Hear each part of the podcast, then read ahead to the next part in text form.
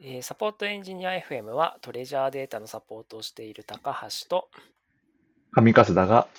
B2B のサポートとかその周辺のことについて話すポッドキャストです。今日はサポートの KPI やエンジニアへのエスカレーションについて、えー、と話していきます。よろしくお願いします。よろしくお願いします。じゃあエンジニアのエスカレーション KPI なんでまずサ,、えっとエンジニアのエスカレーションかっていうと、まあ、以前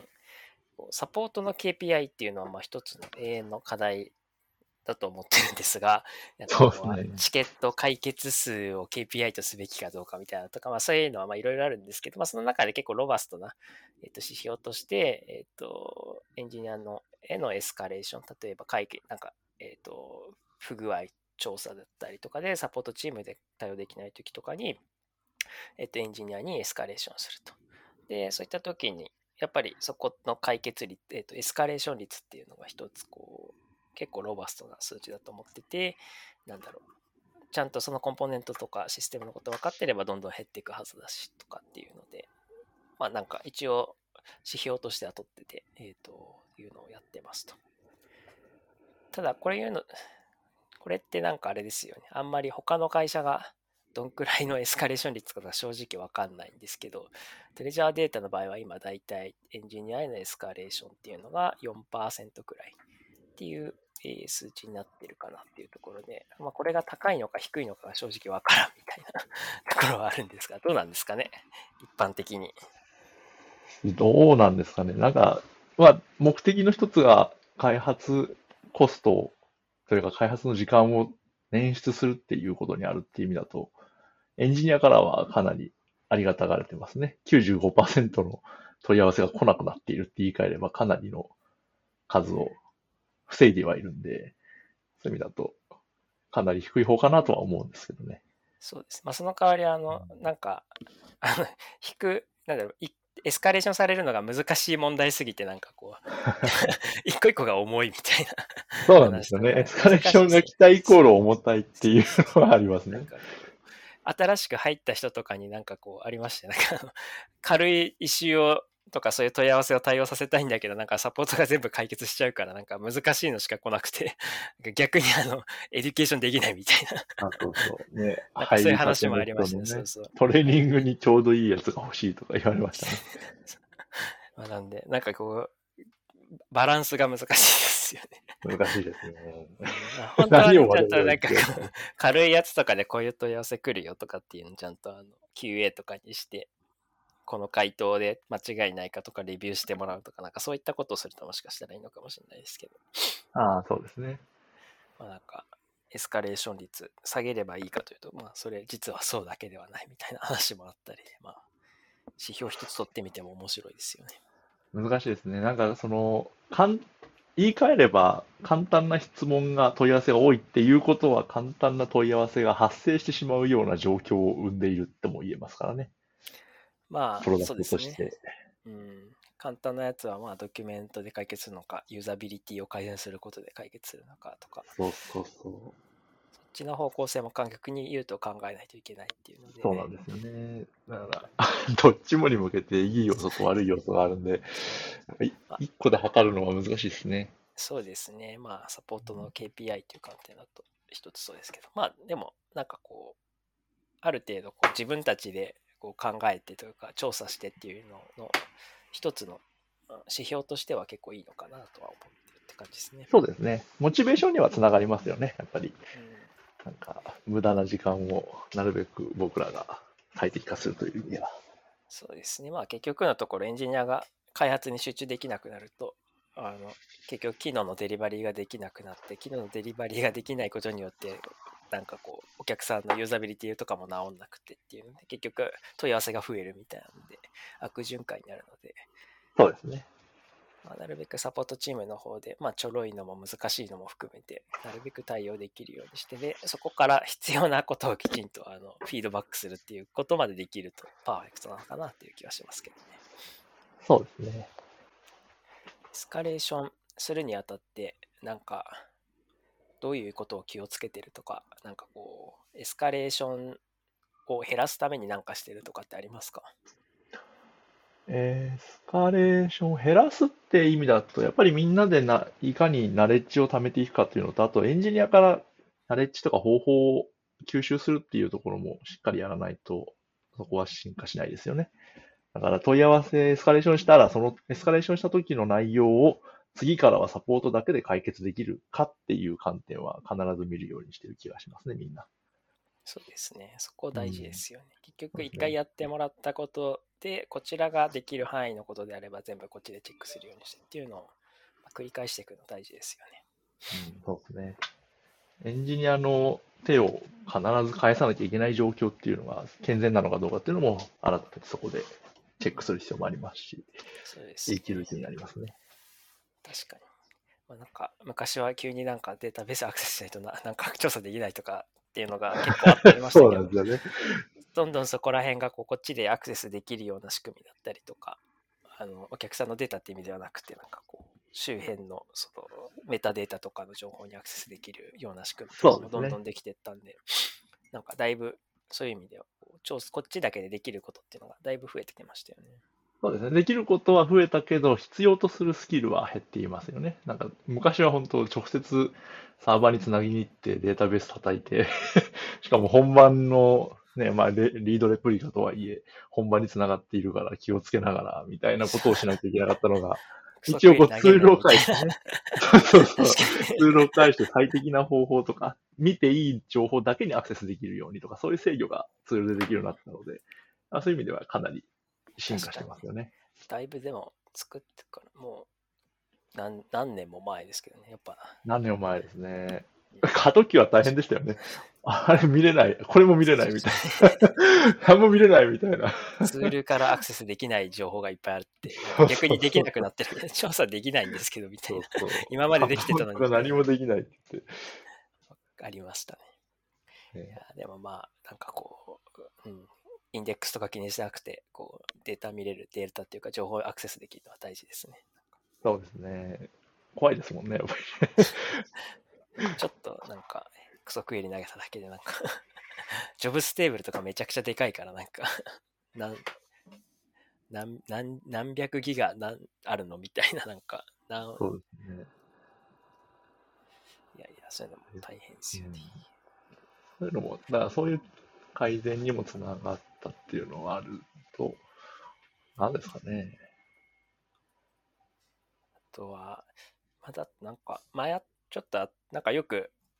話題になるのはあの一周の書き方というかああ、そうですね。なかなかは標準化が難しいんですよね。うんなんかこうテンプレとか作ってみたりとかもしますけどやっぱ書くかどうか結構本人の なんか結局なんか長々書いてあっても分かりづらいし分かりづらいしなみたいなそうなんですよね。いや、なんかこう、僕らが頑張って調べた内容全部書くと情報過剰だし、シンプルにしたらシンプルにしたで、エンジニアが同じことをまた調査し始めてしまうし、みたいな、この、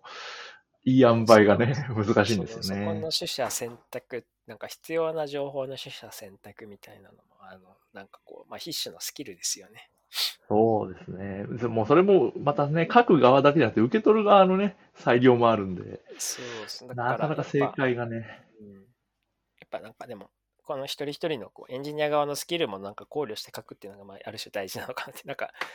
ね、優優秀な人っていう言い方だとなんか優秀じゃない人がいるみたいな話になってちょっと良くないですけども、まあなんか、でそうですね、得意不得意というかね。こううん、そういうこ調査方法とかきちんと詳しくて、で、なんかこう、いろんな仕組みとかも分かってる人だとなんか、ほわっと書いただけでもなんか、あ、こことここ見るわっていう感じでやってくれるし、そうじゃない人は結構過剰に書いた方がいい時もあるし、みたいなね。そうですね。そこ見当違いなとこ見ないでみたいな。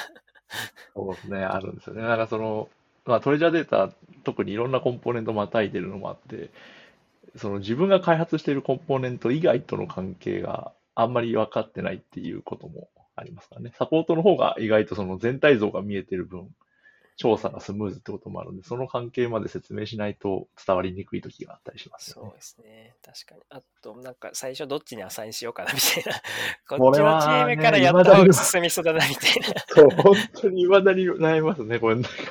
完全に API だろうと思って見ていったらバックエンドだったみたいな、そういうこともありますし。あまあ、そこの辺は難しいですよ。なんか逆にこっち側もきちんと理解して、その間に落ちないように。最初にこの部分だけちゃんとこっちのチームに見てもらって、それが終わったらこっちに投げようみたいな。こっちの段取りも含めてなんかエスカレーションするとかっていう。まあなんかそれは本当はサポートじゃなくて、サポートじゃなくて、なんかそういうトリアージするエンジニアみたいな人が本当はいるというのかもしれないですけど、難しいですよね。まあ、高望みというか、まあ、自分たちでできるようにした方がいいよねっていうところでやってるから、そういうところもまあ逆に言うとエスカレーション率下がる要因っていうか、なんかそういうことまで分かってるから自分たちで調べられることがどんどん増えていくみたいなところもある。ああ、そうですね。今一応体制的にね、僕と徹さんがトリアージを一旦挟むというような形をとっているじゃないですか。はい。それをもうちょっとこう、チームとしても体系できると、またエスカレーションに使われる気がしますね。実際。そうですね。トリアージして、エスカレーションせずに、ここで大丈夫そうだっていうのを僕のところで止めることもあるんで、それがね、できるメンバーはきっと他にもいっぱいいるんで、それをもうちょっとこう体制としてできると、よりスムーズで円滑な調査ができる気がしますね。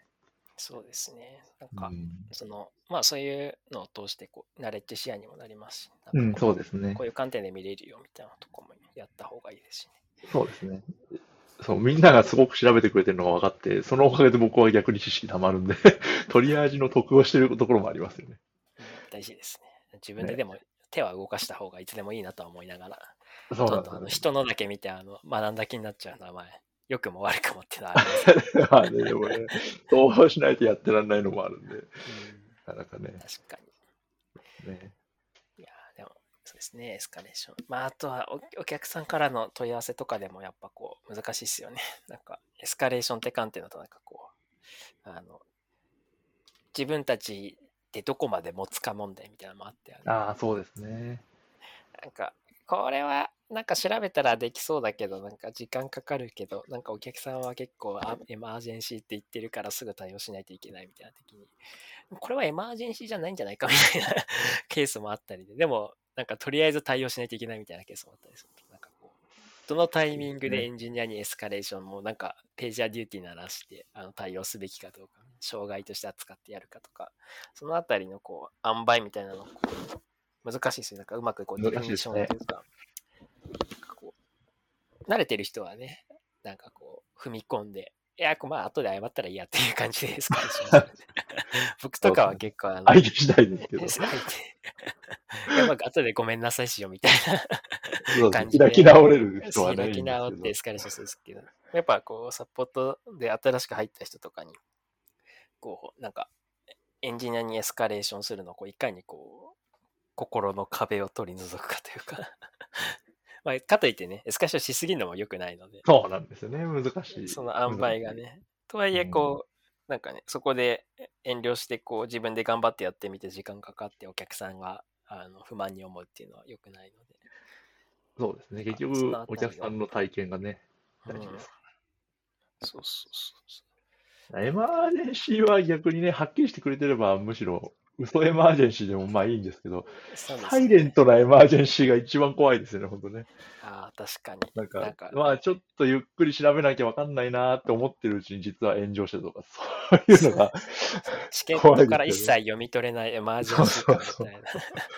あれは、本当はね、僕たちもあの、E メールとかで来た時にとかにちゃんとあの、プライオリティを書いてくださいとか、なんか言った方がいいのかもしれないですけどね。あんまり結構ゆるふわっと言ってるんで。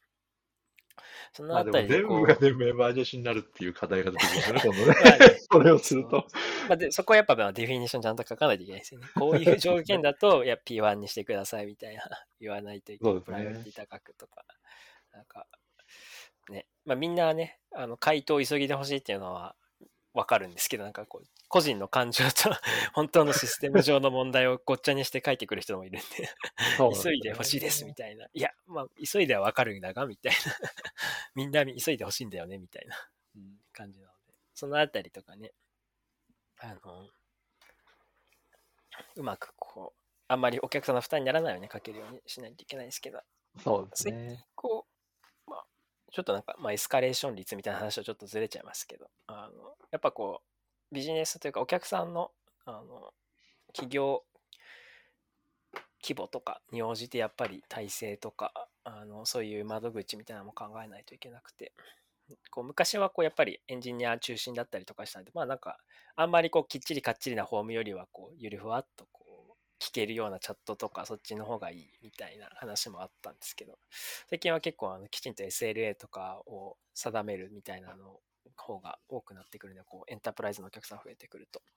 うん。そうすると、こう、チャットとかで、あの SLA って何みたいな とか、なんか、難しいですよね。E メールだとなんか必要な情報入ってこなくて、なんかこう、なんですかね。えっ、と、そもそもの最初の取り味に時間かかってしまったりとか、あとはなんか、パートナーさんからとかだと、あの、パートナー、TD と関係、紐づいてないような、あの、E メールで送ってきたりとかして、あの、そもそもどの顧客の話みたいなところから始まりで、こう結局こう、あの、そのあたりの、えっ、と、事前情報の最初から取れないっていうのが逆に問題になったりするので、まあなんか、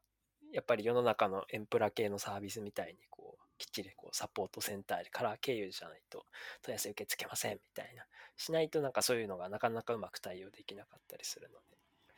なんかこう、そこは難しいなといつも思いながら。そうするとでも逆にこうチャットとかでゆるふわっとなかなか聞きづらくなって、聞けないようにしないといけなくなったりとかして、そうなんですよね。トレードオフですね。そうなんですよね。どうしようかなというのをいつもね、そこをどっちにアクセルを踏むべきかみたいな。なるべくこうね、あの、気軽に聞けて、でも、硬いところは肩きっちりかっちりできるよみたいにしたいんですけどね。そのあたり、そうですね。現状、そういうサポートシステム側でそういううまく対応できるのがなかなかないですよね。全デスク今使ってますけど。だから、せめてその、お客さんからの問い合わせもそうですやっぱさっきのエンジニアへのエスカレーションも、場合によってはもう雑な情報でも渡した方が早いし、解決がね、き緊急的なバグだったりした時は早かったりするのを、変に僕らが持って情報をしっかりね、証拠を取ってからみたいなことをして時間かかっちゃうっていうマイナスポイントもあったりしますからね。そうですね。その判断基準もまた難しいですね。うんうん確かにそうですね。あとはまあなんか、やっぱりこう、コンテキストっていうか、そういうのをこううまくこうチーム間でシェアするとか、なんかこう、サポートのメールには来てなかったけど、実は CS が、あのカスタマーサクセスがミーティング中にはそういう話聞いてたとかって、それ早く言ってみたいな。そうなんですよね。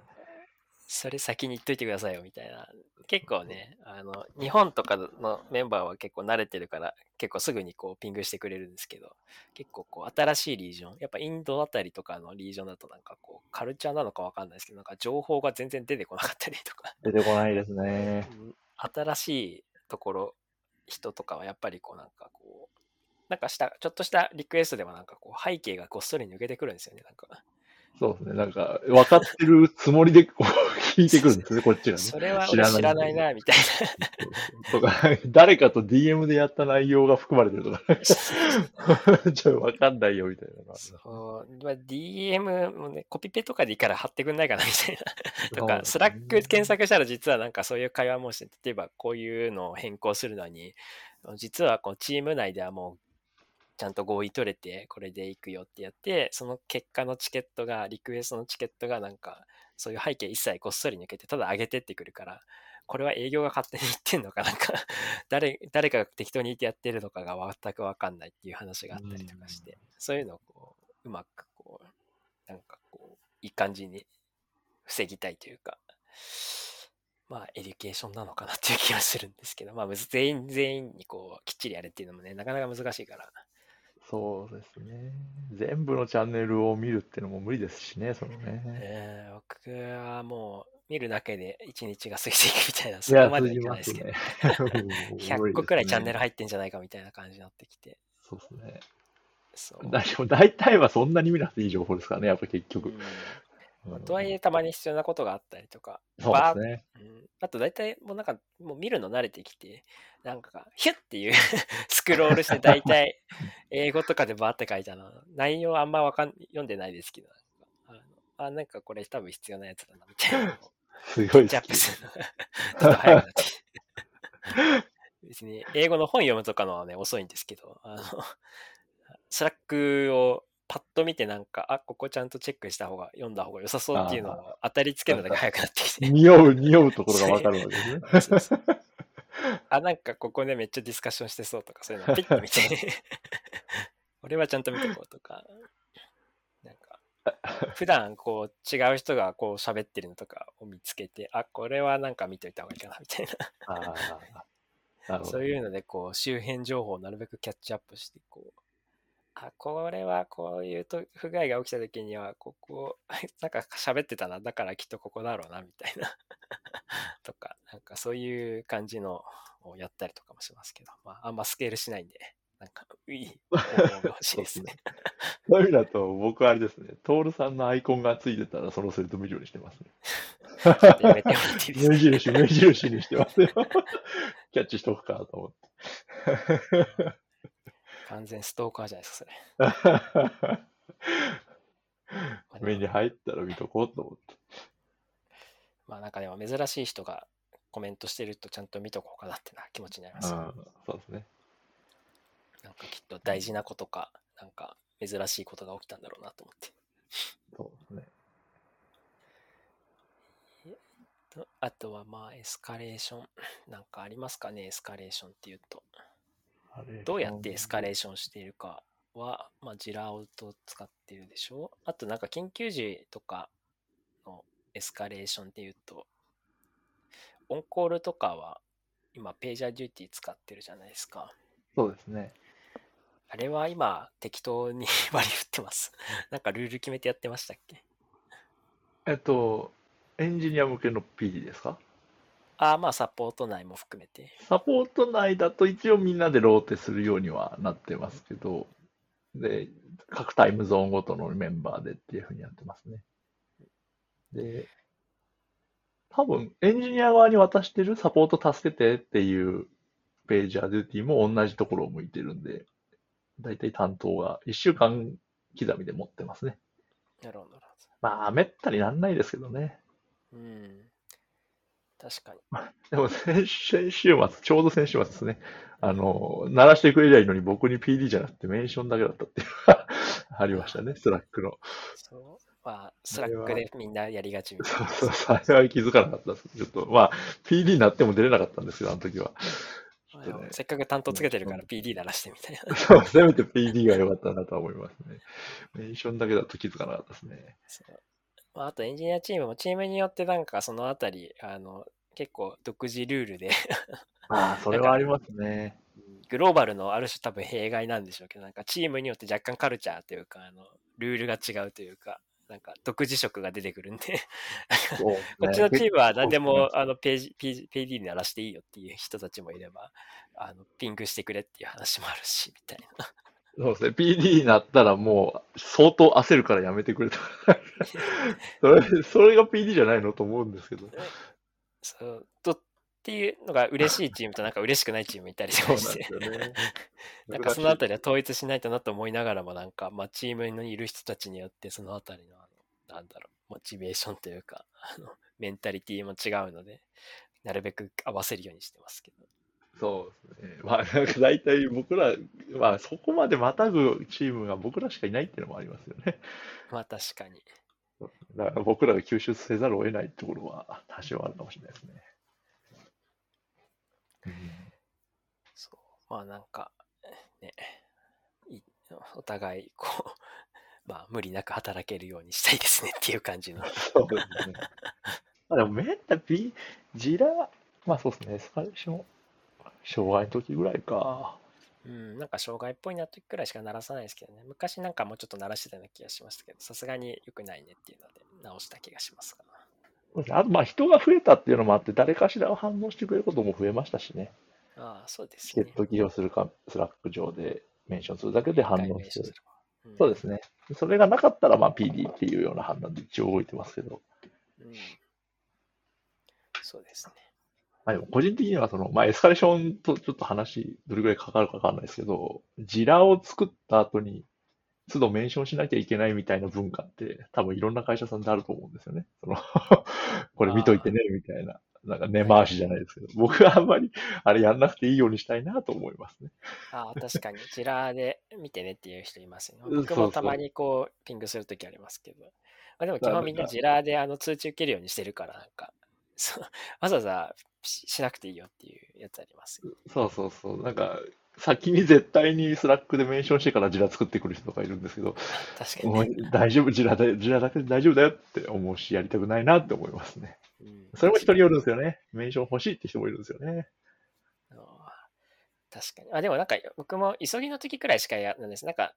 例えば今日、明日中になんかこうアップデート欲しいよって時に、あでもそれもなんか別に P1 とかのあのチケットにしてやるんですけど、なんか一応、そっち、そっち、なんかこう、確認のためにピング打ったりしますけど、そういう時は。それ以外の時はなんかね、作っても放置というか、そうそうそう。そのスタイルはいいんですけどね。そう。すごく真面目に毎回メンションしてくれる人とかね。